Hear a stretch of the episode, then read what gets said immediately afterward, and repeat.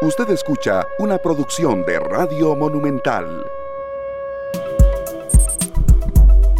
Monumental, la radio de Costa Rica, 3 con 44 minutos. Bienvenidos todos. Muchas gracias por estar con nosotros arrancando semana acá en esta tarde a través de los 93.5 FM, www.monumental.co.cr y también en el Facebook Live Canal 2 Costa Rica. Gracias también ya a las personas que están conectándose y reportando sintonía. Arrancamos una semana de trabajo que eh, tiene muchísimas informaciones que analizar, en la cual toda la programación aquí eh, de contenido que teníamos Sergio Castro, Luzania Víquez y un servidor Esteban Aroni, acompañados hoy con nuestro compañero Glenn Montero en la cabina de controles, bueno, tuvo un viraje.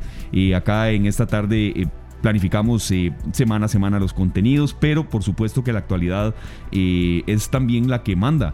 Y cuando se dan situaciones que tienen que variar el guion, que tienen que variar los invitados, por supuesto que lo hacemos, ¿verdad? Porque lo que hoy sucedió, eh, con lo cual prácticamente todos amanecimos, tiene que llamar a la reflexión. Yo creo que eh, el hecho de que estén seis alcaldes eh, tras las rejas, eh, con un caso de, corrupción tan sonado a vísperas de elecciones, tiene que ser analizado. Y ya un poco más en frío, cuando ha pasado un poco más de tiempo, también tendremos participación de nuestros compañeros de Noticias Monumental que nos analizarán bueno, y nos dirán cuáles son los, los últimos pormenores de este caso conocido como caso Diamante, ligado precisamente también al caso Cochinilla, bueno, tiene que llamarnos un poco a la reflexión. Luzana Víquez aquí conmigo y sí, Luzana, ahora como estábamos comentando, creo que em, en vísperas de elecciones esto nada, nada, eh, nada ayuda, nada favorece y creo que molesta mucho más a la gente porque creo que esa ha sido la tónica en lo que hemos leído hoy. Eh, por cierto, eh, que arrancábamos con esta canción seleccionada por nuestro compañero Sergio, Cantaré, Cantarás, Voces Unidas. Bienvenida, Luzania. Muchas gracias, Esteban, Glenn, amigos oyentes, gracias por sintonizarnos.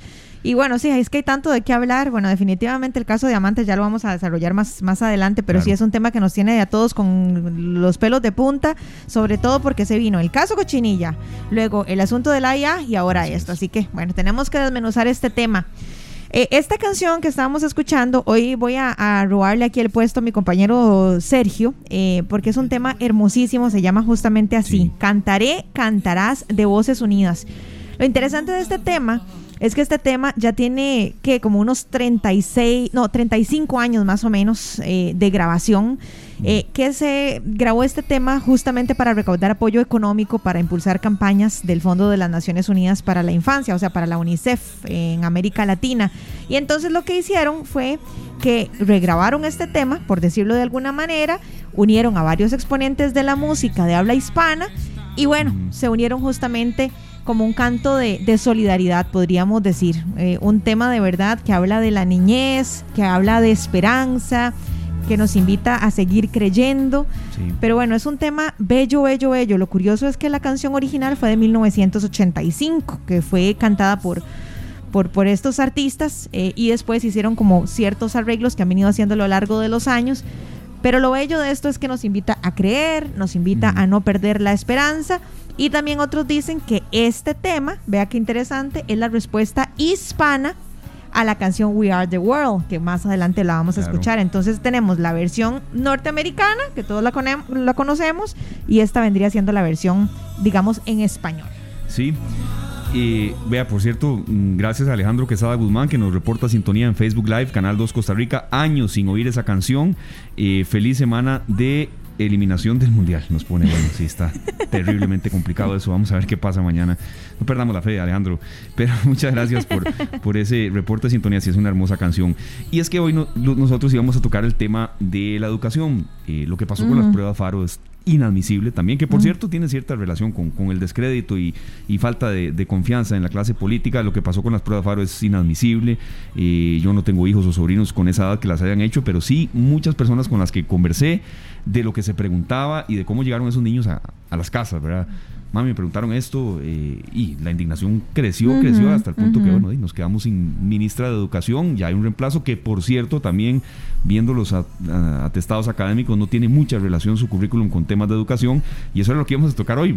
Por eso estas canciones de niños, de niñez pero también por supuesto que, se relacionan con lo que vamos a, analizar, eh, que la niñez a veces eh, no copia algunos ejemplos que le damos y eso aplica para todo, ¿verdad? Obviamente en la parte académica propiamente, pero sobre todo con los valores, con la moral, con, no sé, con enseñarle a nuestros chicos hacia dónde vamos.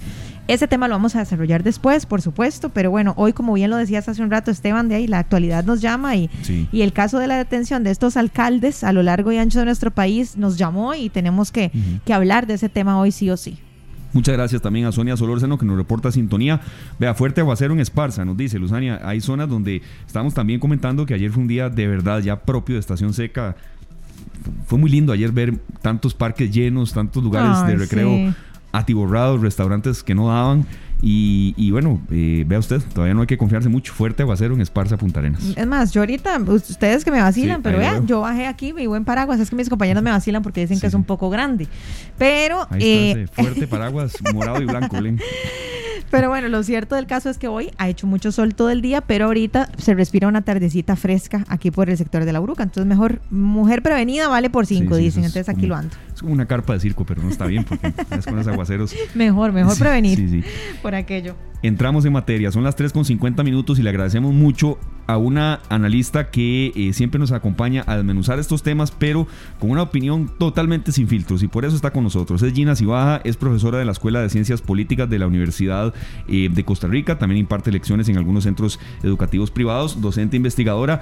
Bueno, profesora Gina, eh, caso Diamante, caso Cochinilla, lo que habíamos comentado ahora, horas atrás del programa Acueductos y Alcantarillados, donde no son, a ver, no son, diríamos, eh, em, empleados rasos los que han estado en la picota en temas judiciales. Y bueno, hoy Costa Rica amanece con la detención de seis alcaldes, presunta corrupción en obras viales y cantonales. Aunque eso sí habíamos conversado, eh, hay que ser muy meticulosos y lo conversé también con mi compañera Luzania en los términos que uno usa. Eh, hay un proceso en marcha, presunción de inocencia, pero esto es un golpe muy fuerte, es un masazo a la clase política, a meses de una elección tan complicada como la que viviremos en febrero. Una primera lectura, doña Gina, de todo esto que ha pasado y la gente indignada, por supuesto, tomando esto que, eh, con lo cual amaneció hoy Costa Rica, con lo cual inició semana, por cierto. Bienvenida, doña Gina. Bueno, muchísimas gracias. Es un gusto saludarles, por supuesto, Esteban y Lisania, que siempre digo mal el nombre, pero ya me lo aprendí. Qué lindo, doña Gina. No se preocupe, muchas gracias. Si no me dice Lucy, más fácil, cero estrés. Ok, perfecto. Y a las personas que nos escuchan y que siguen el programa de ustedes que han estado tan dinámicos y tan presentes en esto, ¿verdad? Eh, que realmente nos... Uh, consterna a todas las personas, pero un primer acercamiento quisiera decir dos cosas nada más. Primero, que esto nos pone en evidencia nuevamente que la corrupción no es un asunto del sector público exclusivamente, que la corrupción es un asunto de cultura política y que están involucradas personas que pertenecen al sector privado y al sector público, evidentemente. Y segundo, que esto es una, aunque nos resulte un poco chocante y que nos dé coraje y que nos resulte un poco Mm, preocupante la situación, como usted lo acaba de decir Esteban, es un golpe duro a la clase política porque esto tiene que ver con procesos de toma de decisión, con el uso de fondos públicos y la responsabilidad que esto implica.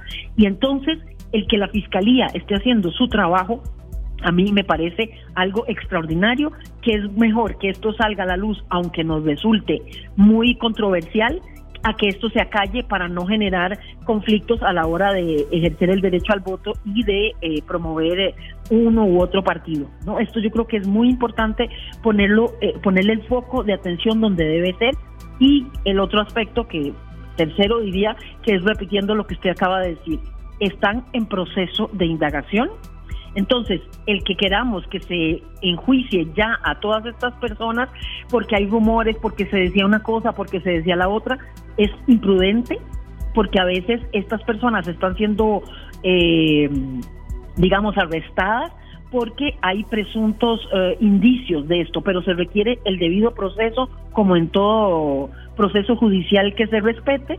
Eh, tenemos que esperar a que esto termine la indagación. En todo caso, nos pone una alerta y nos dice estamos transformando la política y si la política no quiere transformarse en prácticas más transparentes, en prácticas mucho más coherentes con una democracia que está trabándose, que está agotada, tenemos que entonces empujar la proa desde adentro diciendo qué tenemos que hacer desde la ciudadanía, desde el sector privado, desde el sector eh, público, que hay muchas personas en el sector público que no necesariamente son corruptas, de igual manera en el sector privado, ¿qué podemos hacer? para gestionar esto de la, menor, de la mejor manera y que tengan que salir todos los casos que tengan que salir. Esto está pasando porque hay una autorización de un juez que hizo eh, que autorizó las llamadas telefónicas. Y estas intervenciones permitieron recoger evidencia que llegaban a estos allanamientos de hoy. Pero a mí me parece que más allá de la sorpresa y de la indignación que podamos sentir, es un buen indicio de que el sistema democrático costarricense está respondiendo como lo debe hacer. Doña Gina, vieras que yo, bueno, es que hay tantas cosas que uno quisiera decir en medio de, estas investigaciones, ¿verdad? Que para la gente que nos viene sintonizando creo que es importante, por si, si alguien no estaba informado, de contarles de que estos seis alcaldes fueron detenidos, se están investigando a, a todos estos funcionarios, porque se dice que favorecían a empresas eh, en los carteles a cambio de dádivas y sobornos. Entonces, por eso es que se está llevando a cabo esta, esta investigación.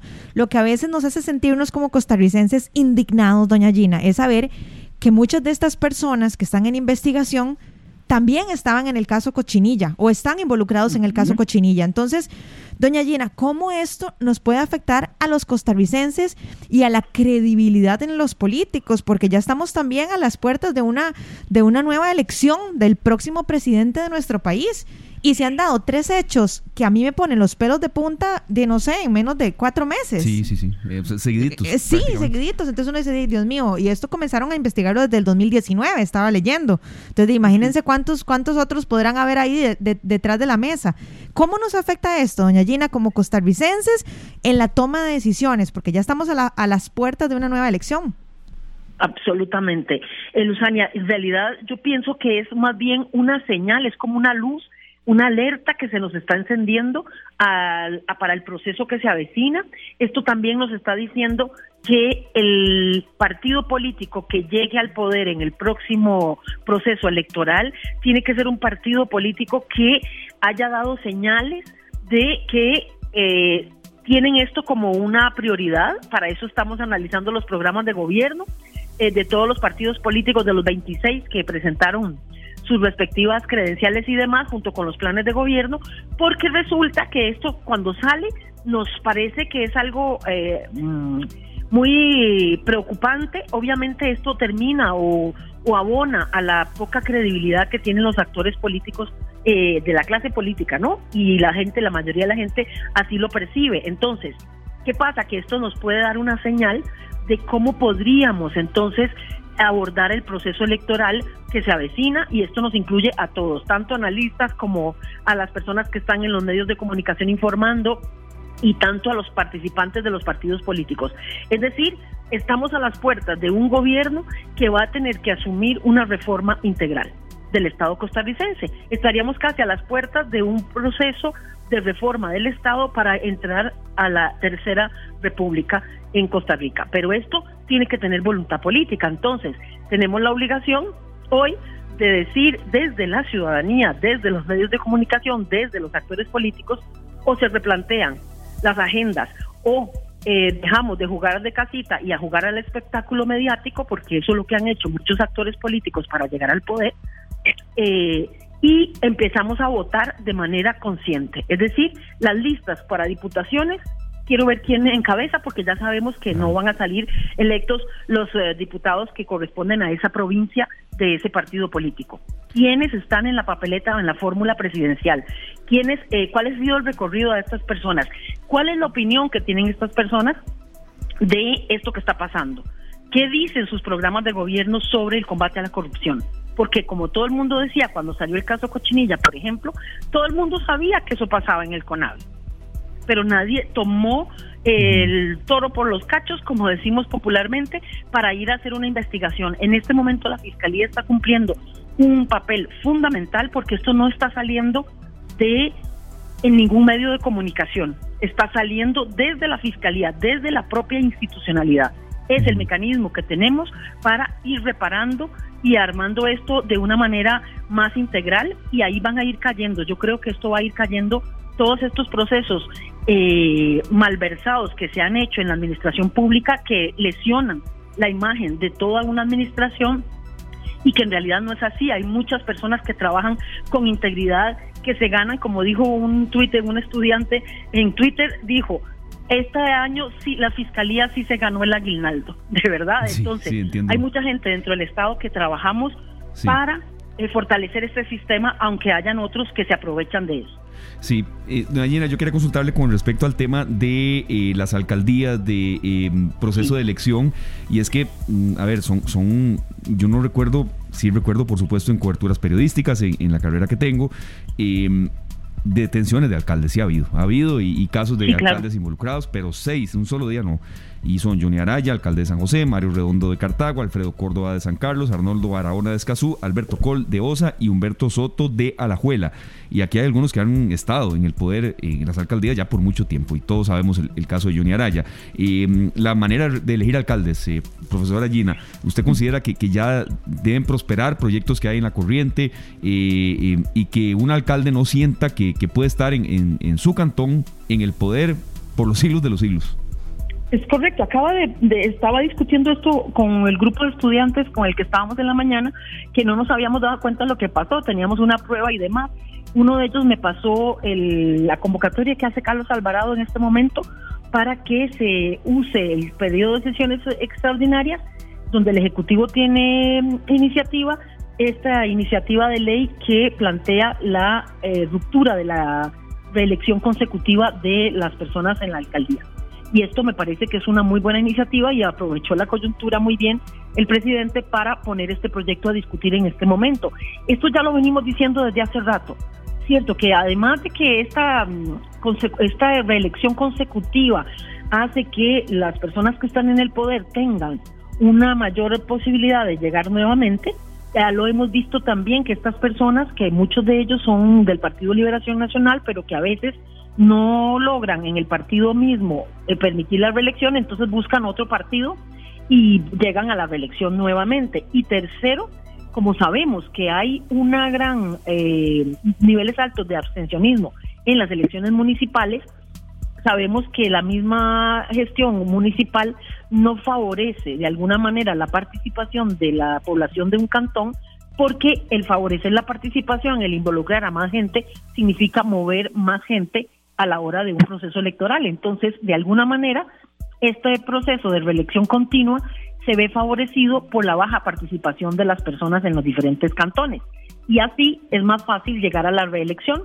Además, pueden hacer campaña estando en funciones, cosa que no pasa en el caso de a nivel presidencial, que esto debería de hacerse homologarse también en la en la parte de la normativa municipal creo yo, y se debería de impedir la reelección consecutiva, porque esto permitiría airear de alguna manera y dar paso a nuevas generaciones que uno esperaría que esas nuevas generaciones tengan prácticas menos eh, tradicionales como estas que estamos viendo, que son prácticas de antaño que se siguen que siguen subsistiendo al lado de las nuevas prácticas que exigen rendición de cuentas, transparencia y demás y obviamente cuando se está en el poder se tiene la potestad de eh, moverse a su antojo, digámoslo así.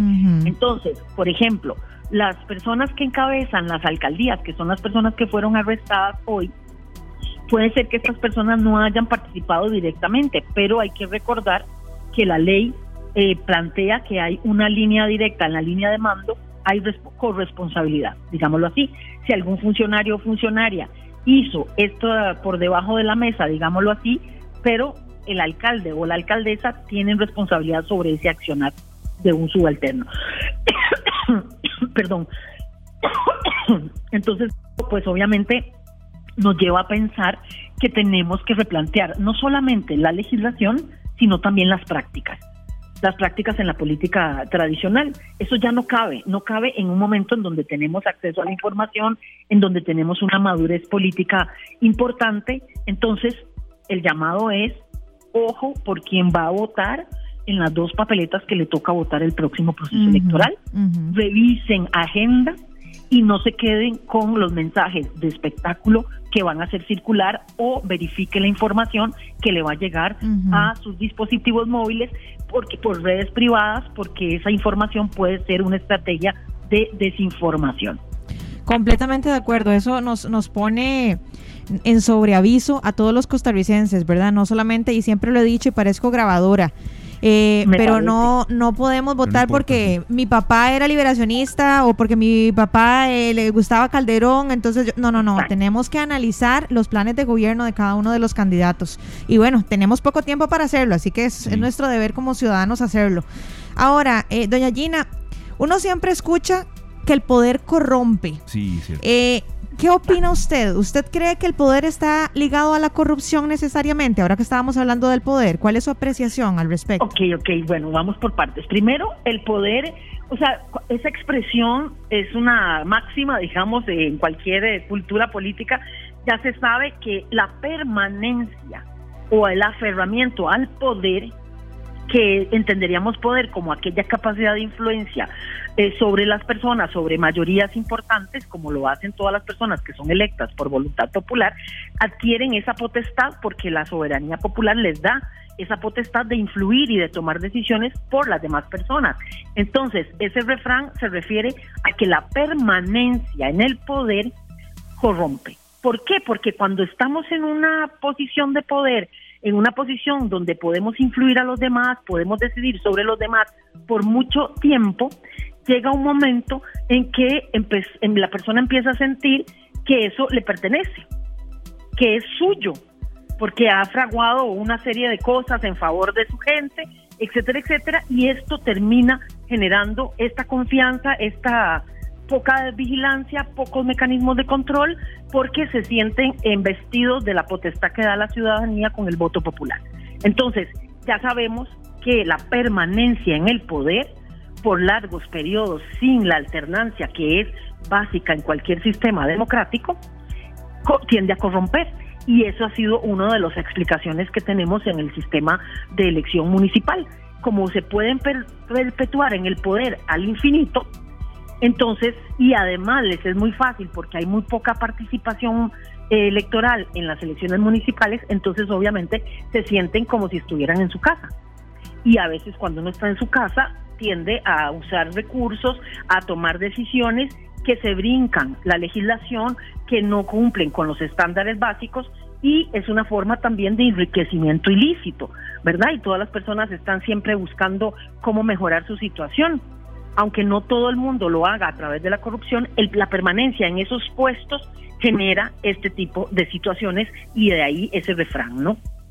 Sí, vea, doña Gina, yo quería leer este comentario de Frank Méndez Matamoros. Entendemos la indignación, pero creo que eh, esto no es del gobierno de turno, nos dice, ninguna presunta eh, corrupción, ahí están las pruebas, las cosas se llaman por su nombre, un gobierno PAC super, mega e hipercorrupto, aunque muchos no les guste y tampoco lo crean.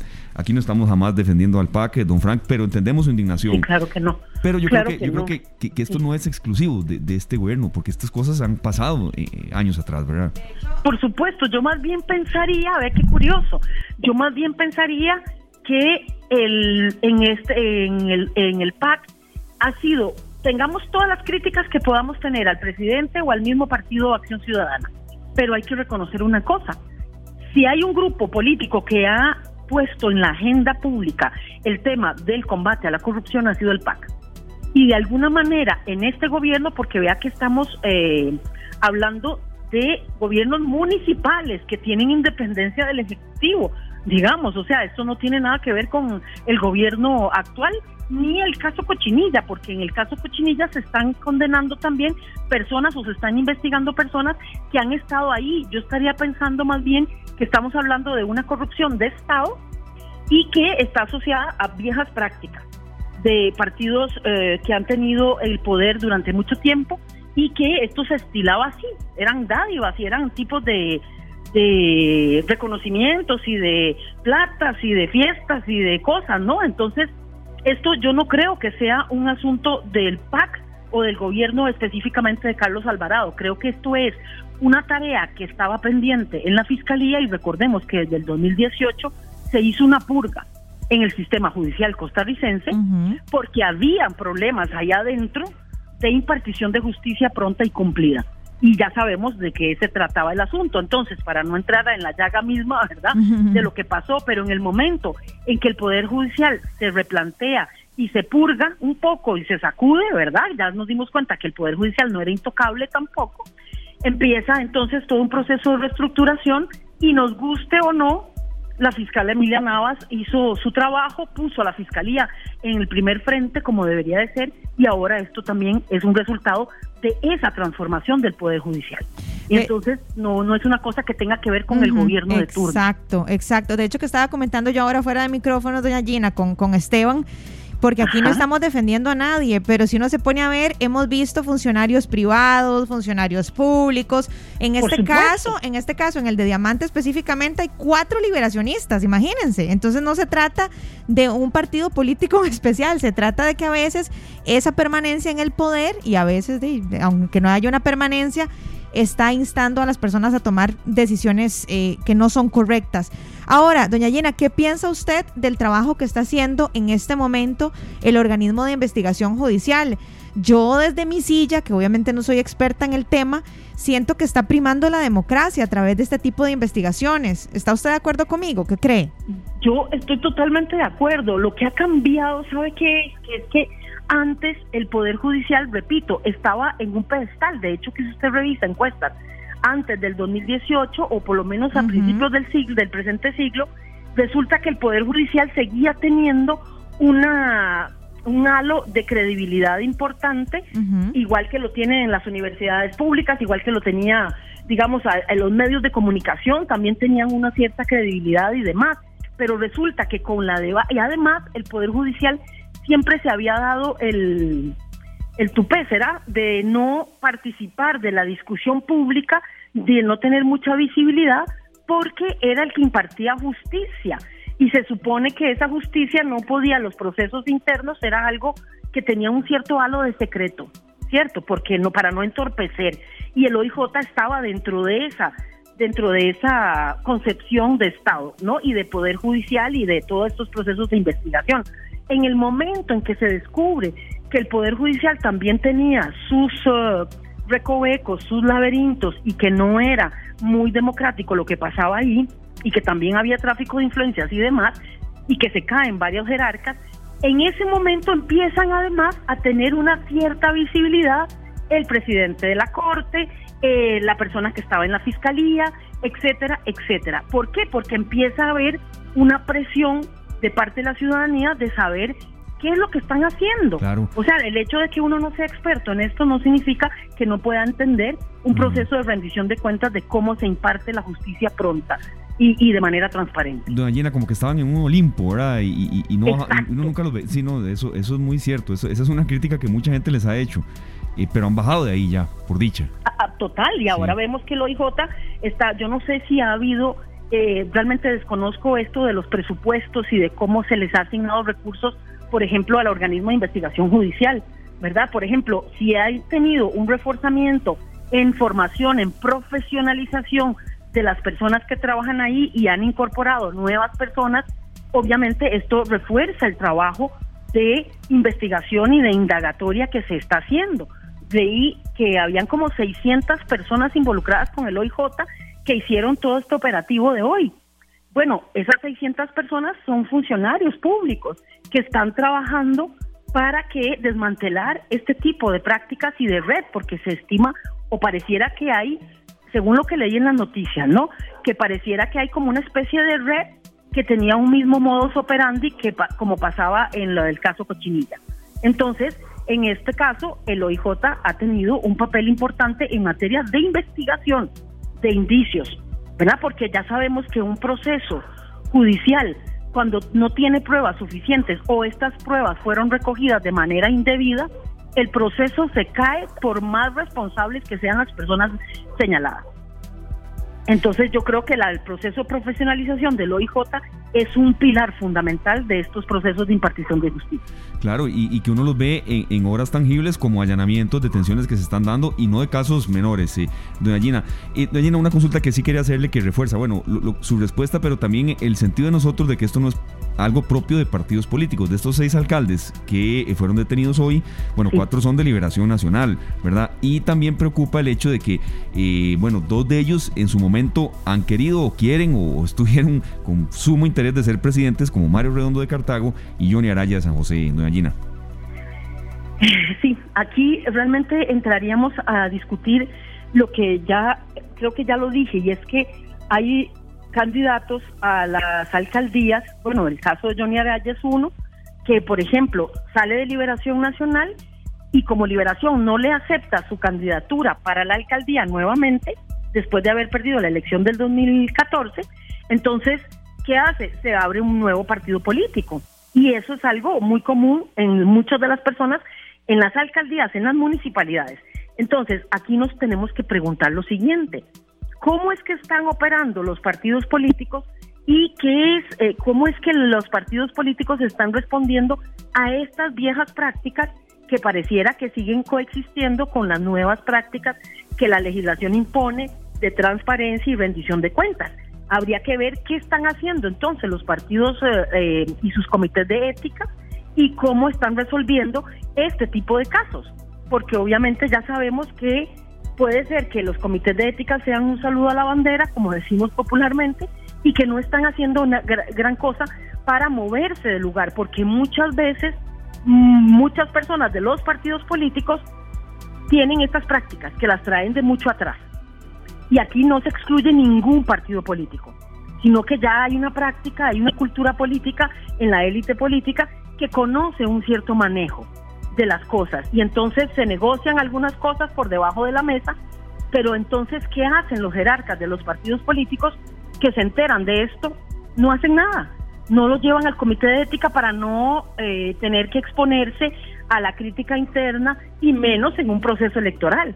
No se van a majar la cola eh, entre ellos mismos, ¿verdad? Pero aquí es donde uno dice, bueno, de tal vez algunos personajes que a veces nos parecen un poco polémicos, un poco mm, beligerantes en su posicionamiento y en sus discursos, a veces podría ser que tengan razón y que necesitamos de esas voces beligerantes para poder entender que esto está pasando en todos los niveles y en diferentes circunstancias, pero que a veces nos hacemos de la vista gorda. En todas las, en todas las esferas, ¿no? Y entonces ¿qué estamos haciendo? Yo aquí tengo la impresión que vamos hacia un sistema político que gestionamos lo colectivo desde lo individual. Entonces yo como Gina, si baja, si yo estoy dentro de un partido político y sé que estas cosas pasan, tengo que anteponer eso por encima de mis intereses de ser diputada o de ser cualquier otra cosa en puestos de elección, porque en los partidos políticos pareciera que se genera una especie de alianza del silencio con tal de lograr el puesto o escalar como yo quiero.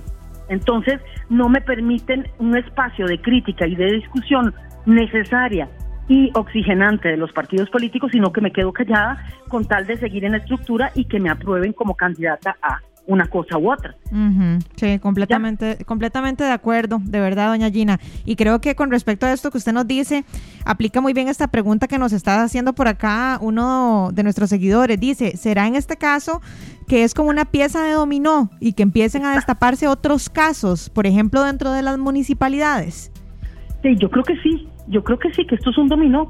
Quiero creer que es un dominó y quiero creer que esto va a permitir oxigenar eh, el proceso electoral que viene y que nos va a impedir que este proceso electoral se lleve a cabo a partir de desinformación. Que la ciudadanía tenemos responsabilidad también de lo que está pasando y si el único espacio que tenemos para tomar decisiones es el proceso electoral, entonces tenemos que ponernos las pilas en el proceso electoral que viene, indistintamente de mis preferencias partidarias, indistintamente de los ofrecimientos que me hayan hecho es que tenemos la responsabilidad, porque si no, tarde o temprano el sistema está necesitando oxígeno. Estamos en una democracia que se ha ido eh, como rígida, o sea, está muy rígida porque hay una gran cantidad de normativas, hay cosas para atajarnos, pero necesitamos que esto se flexibilice, pero para eso se requiere de voluntad política. Y si son los mismos políticos que están llegando al poder a tomar decisiones con este mismo esquema de trabajo, digamos, o de práctica indebida y de alianzas de silencio, entonces de nada nos sirve. Nos necesitamos un socollón y si ese socollón no se gestiona desde la élite política, esto va a terminar tal vez en algo mucho más eh, lamentable que va a ser la ciudadanía porque podría haber un socollón de abajo hacia arriba. Sí. Y yo no creo que tengamos un país listo para eso sino que estamos acostumbrados a que los socollones y los cambios de dirección se hacen por la vía institucional. Sí, Profesora Gina Cibaja, le agradecemos mucho. Eh, ya tenemos, por cierto, Luzania, le habíamos comentado también a algunos invitados luz verde para, para venir aquí a la cabina, que, podamos compartir un programa entero y, ahí lo haremos. Creo que la llamaremos ahí por eso, por ahí de diciembre para, para hablar un poco, porque el proceso electoral ya está a muy poco, estamos a menos ya de 85 días, entonces eh, esto esto merece analizarse, ¿verdad? Y, Yo encantada, yo encantada, Esteban, yo siempre estoy lista y dispuesta, estoy matriculada con esto creo que es importante que discutamos mucho, mucho de todo lo que está pasando y sobre todo de las propuestas que eh, nos están haciendo los 26 candidatos y candidatas que participan en el proceso electoral. Yo encantadísima. Muchas gracias. De verdad, muchas gracias, doña Gina. De hecho, que voy a compartir los mensajes. Siempre estos mensajes son bonitos, creo yo. Eh, Ana Caterina Badilla dice, me encanta cómo habla doña Gina, muy claro. Eh, también por aquí hay otros comentarios que vamos a leerlos, no hay ningún problema. Dice, el sistema lo permite, así está hecho a beneficio de pocos. Bueno, sea así o, no sea así, bueno, es como, como lamentablemente funcionan algunas cosas y puede que estemos o no de acuerdo, pero nuestro deber como comunicadores es informarle a la gente qué es lo que está pasando y eso no necesariamente quiere decir que estemos de acuerdo. Entonces sí creo que es importante también entender. Buenísimo, como dijo, como dijo mi psicóloga, Gina, el sistema somos todos. Exacto, exacto. Sí, es que hay cosas que no podemos controlar. tenemos la responsabilidad de transformar ese sistema en todo. Exacto, así es. Muchas gracias, doña Gina, que tenga un lindo día. Un placer. Gracias a la profesora Gina Cibaja. Ella es docente de la Escuela de Ciencias Políticas, investigadora también, que eh, nos ayuda a interpretar estos temas. Eh, gracias también a, esas personas que, leían esos eh, comentarios que usted nos, mencionaba, Luzania. Andrés García en Alajuela y Mauricio Morena en Curriabat también, que nos están, nos están reflejando también la indignación, la indignación de la gente. Sí, nos dicen por acá ellos que es parte de municipalidades con muchísimo presupuesto. Eso, eso muy, ese punto es muy cierto. son municipalidades con muchísimo presupuesto en las que se ha presentado esto. Entonces, eh, sí, eh, es un tema que hoy no podíamos dejar de lado jamás. No, no, no podemos, porque por ahí nos preguntaron que qué pasó con lo de las pruebas FARO. Por supuesto que es un tema que vamos a abordar, pero bueno, hay cosas como, como la que acaba de suceder que tampoco podemos dejar de lado, así que ahí la vamos a ir abordando para que nuestros amigos oyentes no se preocupen. Así es, son las 4 con 21 minutos, vamos a ir a la pausa, precisamente ilustrando un poco la indignación de la gente y, lo que em, con lo que inició la semana Costa Rica. eh, vamos a recordar un poco de un fragmento de una canción de un grupo nacional eh, llamado Amacelo, que ya no existe, pero que dejó mucho legado en cuanto a mensajes de denuncia, canciones de denuncia. Y escuchamos aquí Court Politicians a cargo de, eh, que en paz descanse, por cierto, el cantante Michael Livingston, que tenía mucho, mucho interés en que a través de la música se hiciera mucha denuncia social.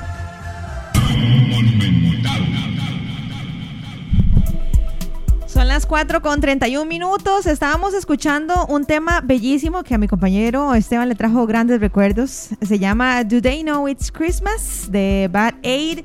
Y bueno, este tema básicamente lo que nos dice es, ¿saben qué es Navidad? Qué lindo, lindo tema de verdad. ¿Saben qué es Navidad? Bueno, es una canción que fue escrita por Bob Geldof y también por Mitch Ure. Se escribió un año antes de que yo naciera, con razón yo no me acordaba, ¿eh?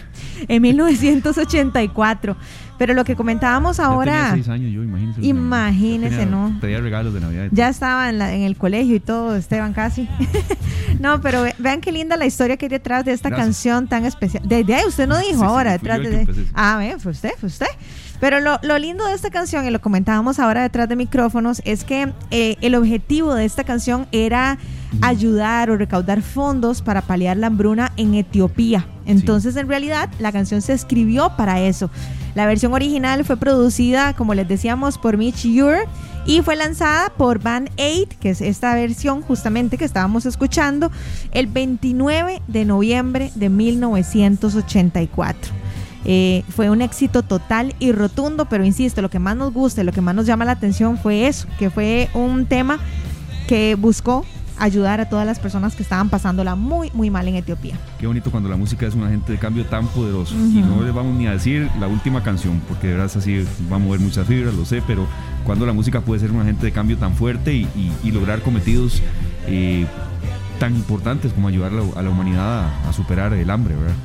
Yo pienso que eso es lo más importante, o sea, para gustos colores, pero cuando las canciones solamente nos dicen que felices los 10, entonces uno dice, pero ¿esto en qué, cómo me beneficia a mí o a la otra persona? Más que, bueno, tal vez los inspire a bailar. Pero es muy lindo cuando uno encuentra estas canciones donde hay un objetivo de, de, ayuda económica, que brinda esperanza, que brinda luz a muchas personas que no la están pasando nada bien. Sí, y vea, que no perdamos la esperanza. Por supuesto, hoy el programa eh, tuvo este matiz, este, esta arista totalmente, bueno, de un análisis de un tema denso, complicado, que que, enerva a la gente, que, la desilusiona. Pero bueno, no perdamos también de, vista que estamos a un mes y una semana de que sea Nochebuena. Entonces. Ya estamos a la vuelta de la esquina. Estamos a la vuelta de la esquina. Hoy, venía de verdad con, con, toda la ilusión de iniciar el programa con lo que vi ayer. Estuve en, un viaje corto en San Rafael de Heredia, de Barra Blanca, todas esas partes. No, Blanca no, Bosque de la Hoja. ah, sí, ya decía yo que se fue después para las cataratas de La Paz. Pero de verdad fue lindo ver tanta gente buscando un poco de esparcimiento, ver tantos restaurantes llenos, reactivación económica, parques eh, de, zonas, eh, Parque de Tibás, de Santo Domingo, llenos de gente de verdad deseosa de, un poco de aire, de un poco de respiro, ¿verdad? Y, bueno, eh, que tratemos, como dice esta canción, de entender que bueno, es Navidad y siempre es una época en la que algo uno puede meditar que hizo bien, que hizo mal y, ser una mejor persona, ¿verdad? Siempre hay mucho que podemos hacer por los demás, pero muchísimo. Este fin de semana le comentaba ahora a Esteban algo tan básico como que eh, ordené mi closet, pero como nunca en la vida, así todo, desde, desde la, no sé, desde la media hasta las mm, camisetas y todo. Y comentábamos ahora que qué importante que es hacer ese tipo de, de organizaciones, no solamente para que la casa luzca linda, bien, limpia, sino también porque a veces uno se da cuenta que uno tiene un montón de artículos en la casa, llámese ropa u otras cosas que tal vez ya nosotros no estemos utilizando, que estén en óptimas condiciones, pero que puedan ayudar a bendecir a otra persona. Entonces yo creo que esto aplica para lo que sea. Empecemos a hacer Navidad desde ya. Hay mucho que podemos hacer. No necesitamos ser políticos, no necesitamos tener el poder del que hablábamos ahora, no necesitamos ser millonarios, no necesitamos ser grandes cantantes, necesitamos tener un corazón dispuesto a ayudar a las personas que lo necesitan. Así que ojalá que desde ya esta canción o este mensaje de nos llegue a todos y empecemos a hacer algo. Sí, y que no sea luego muy tarde. Las 4.34, un lunes totalmente movido, una semana que sabemos será así. Eh, estos casos de, de hoy traen cola, pero también hay otras informaciones, aparte de la que estábamos analizando, que eh, de verdad eh, es bueno recopilar. Hoy la edición de noticias, la tercera emisión será a las 7 en punto. Alejandro Meléndez, nuestro compañero de Noticias Monumental. Extensivo el saludo para todos los integrantes de Noticias Monumental. Bienvenido, Alejandro. Feliz semana y sabemos lo, lo ajetreado que ha sido este lunes para todos ustedes allá arriba. ¿Cómo le va? Muy buenas tardes Esteban, a usted y también a los compañeros ahí en cabina. Ha sido un lunes bastante noticioso, eh, con dos temas que nos tienen bastante ocupados, como lo fue durante el fin de semana el desarrollo de la polémica con las pruebas FARO. Eh, y que desencadenó en la renuncia de la ministra, ahora ex ministra de Educación, doña Giselle Cruz. Sin embargo, doña Giselle eh, nos pasaron la, la, carta de renuncia y ella hace referencia a varias, varios temas que provocaron su renuncia. El primero de ellos es que dice que bueno, además de defender las pruebas Faro, que no quiere que se forme un pretexto para hacer un escándalo político electoral. Además criticó la regla fiscal que se impuso sobre eh, el presupuesto nacional y particularmente en el sistema educativo. Eh, también pide que la Asamblea Legislativa no utilice este tema para paralizar más aún la agenda legislativa propiamente.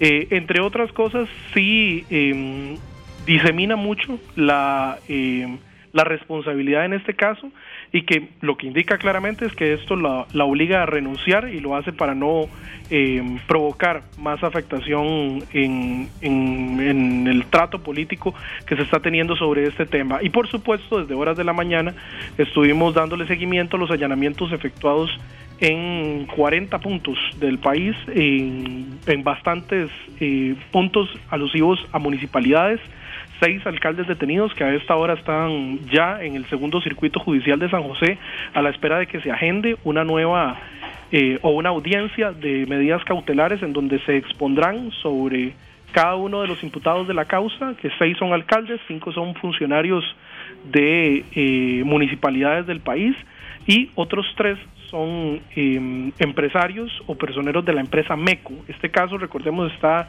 eh, tramitándose de una manera independiente al caso Cochinilla, a pesar de que tiene similitudes. Eh, y que se le bautizó como eh, caso Diamante, particularmente desde el organismo de investigación judicial. En otros temas, que por supuesto estos son los que están acaparando la atención de los medios de comunicación y por supuesto de Noticia Monumental también, y usted tendrá todos los detalles, eh, y ustedes compañeros también tendrán todos los detalles en la tercera emisión. También ya el Ministerio de Justicia inauguró el nuevo centro penal conocido como Centro de Atención Integral Terrazas en San Rafael de Alajuela que permitirá albergar a 1.248 privados de libertad y así y eso es como lo más importante de esta noticia, reducir en un 11% aproximadamente el hacinamiento carcelario. ¿Qué dejaría de ser hacinamiento carcelario según eh, los indicadores en materia de población penitenciaria? Y pasaríamos a un asunto de sobrepoblación penitenciaria, que aún así es grave, y lo que indican en el Ministerio de Justicia es que si bien es cierto, no resuelve el problema, sí hay un paso correcto en, en la línea, ¿verdad? El CAI Terrazas estaría ya inaugurado y en cualquier momento permitiría recibir nuevos privados de libertad, particularmente para personas indiciadas, es decir, que no tienen una sentencia en firme, sino que están descontando básicamente prisión eh, preventiva a la espera de que se concrete una condena o bien se les dicte un sobreseimiento que les permita salir de la prisión. Pero vamos a escuchar a la ministra de Justicia, doña Fiorella Salazar, quien indicó precisamente esto sobre el hacinamiento carcelario que en este momento está en un 21% según cerró en octubre y que pasaría entonces a un 10%. Esta tarde. Hemos hecho la apertura simbólica de los portones en los dormitorios del CAI Terrazas. A partir de este momento, en cualquier momento, podemos empezar a recibir a la población penal que ya ha sido perfilada, que ya ha sido seleccionada durante un trabajo de meses para decidir quiénes vienen a este centro. Las personas que vendrán a este centro no solo van a cumplir un propósito de bajar la sobrepoblación en los otros centros penitenciarios, sino que además reúnen las condiciones para estar en este centro de acuerdo a las características que tiene. Esto nos trae la sobrepoblación penitenciaria del sistema penitenciario como un todo a un 10%, la mitad de lo que se considera sobrepoblación penitenciaria.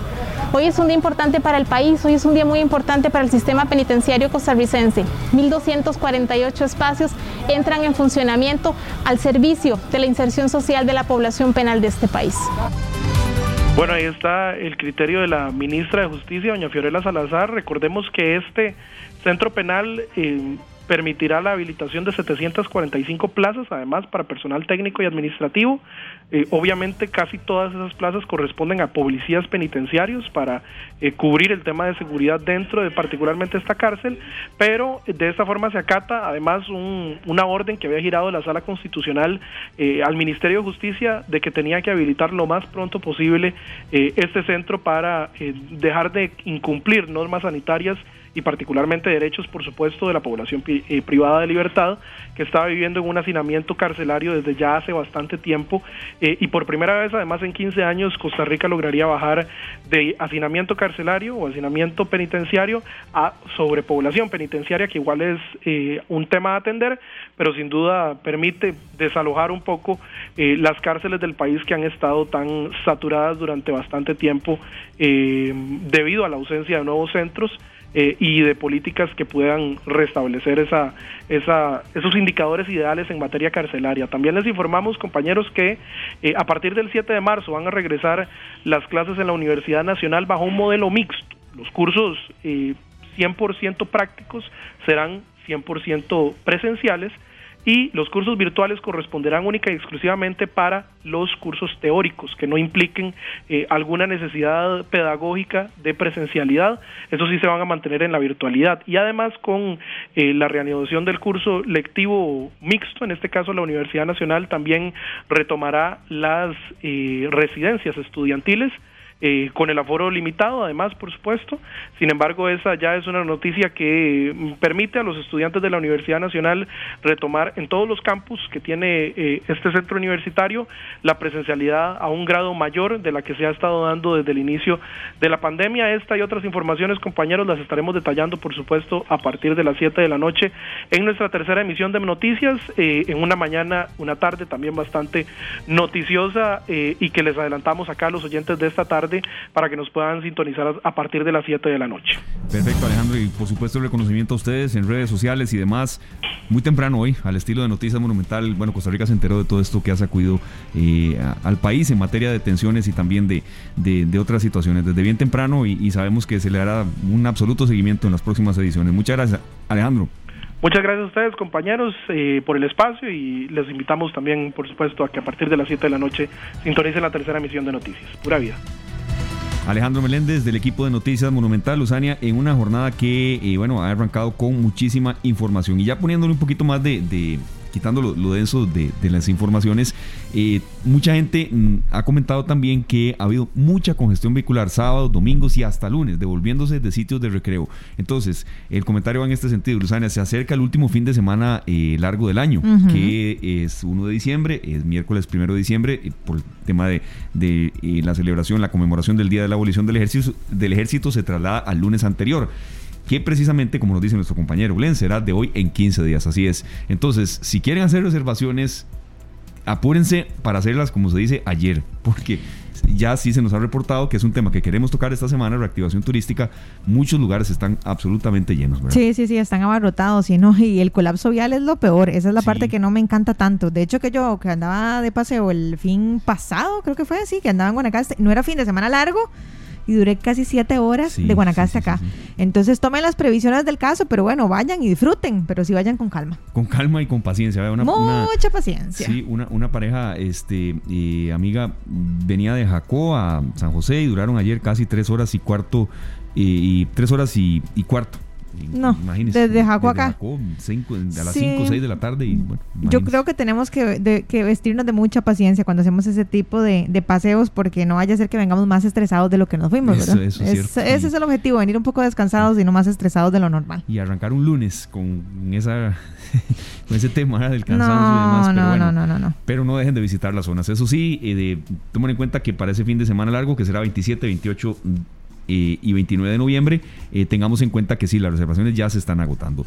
4 con 44, nos vamos a la pausa escuchando los ajenos y enseguida venimos con el bloque de cierre acá en esta tarde, acá en Monumental, la radio de Costa Rica. Las 4 con 50 minutos, nos vamos. Muchas gracias a todos por haber estado con nosotros, por sus mensajes, por sus reportes de sintonía y también por formar parte, no solamente esta tarde, sino de Monumental, la radio de Costa Rica. Muchas sorpresas para fin de año, mucha programación eh, para todos ustedes y también recuerden que acá en esta tarde em, tendremos eh, siempre el análisis eh, mano a mano con la actualidad. En ocasiones la actualidad dicta lo que tenemos preparado, en otras ocasiones trabajamos con una agenda totalmente propia y bueno, así eh, vamos llegando ya al final de este programa de hoy, lunes 15 de noviembre. Mañana, Luzania, tenemos programa de 1 a 1 y 45 de la tarde por motivo de la transmisión del fútbol Costa Rica y yo creo que esa, frase se viene diciendo a cada rato, Por el milagro de ganarle a Canadá, por el milagro de ganarle a Estados Unidos, ya mañana ya ¿Cómo fue que nos dijeron ahora con la, por la misión imposible de... Ay, bueno, ¿eh? No, no, fueron más negativos, Luzania, por las semanas de la eliminación del Mundial. Ay, sí, fue así.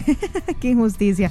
bueno. vamos a ver cómo nos va. Eh, hay que seguir teniendo un poco de esperanza en medio de todo esto que ha sucedido en torno al fútbol, bueno, y en torno a la política, en torno a todo. Pero bueno, gracias a ustedes por habernos acompañado. Eh, los invitamos para que mañana entonces, al la una en punto, nos acompañen, deseando que tengan un excelente lunes y una excelente semana. Este programa fue una producción de Radio Monumental.